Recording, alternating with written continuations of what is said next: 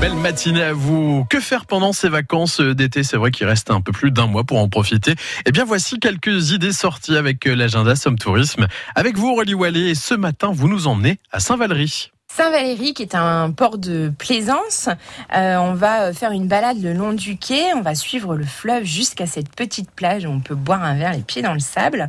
Saint-Valéry, c'est aussi euh, le point de départ des sorties en pirogue. Euh, donc l'avantage par rapport au kayak, c'est qu'on est plusieurs à bord, donc plusieurs à pagayer, c'est moins fatigant. Et les sorties en pirogue, c'est vraiment un moyen euh, particulièrement adapté pour aller à la rencontre de la colonie de phoques sans l'effrayer.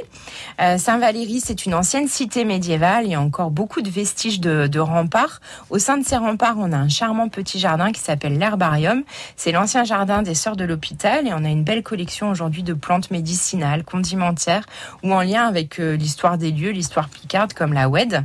Euh, si, si vous passez par euh, cette, ce petit village de Saint-Valéry, allez observer les magnifiques points de vue sur la baie depuis le calvaire des marins ou encore la chapelle des marins, cette chapelle qu'on voit souvent en photo qui est en damier de silex.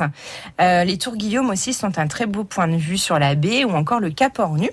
Depuis Saint-Valéry, on peut partir euh, découvrir la baie en bateau avec le commandant Charcot.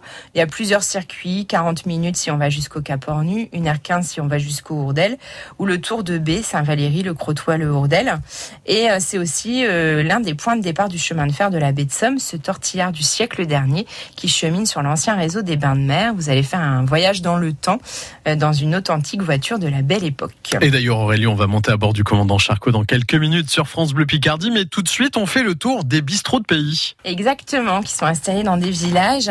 Euh, ces bistrots de pays, euh, c'est un des lieux de convivialité et souvent, ils proposent, c'est l'un des derniers commerces du village, donc ils proposent plein de services. Ils peuvent faire euh, le service de la poste ou des pots de pain, etc.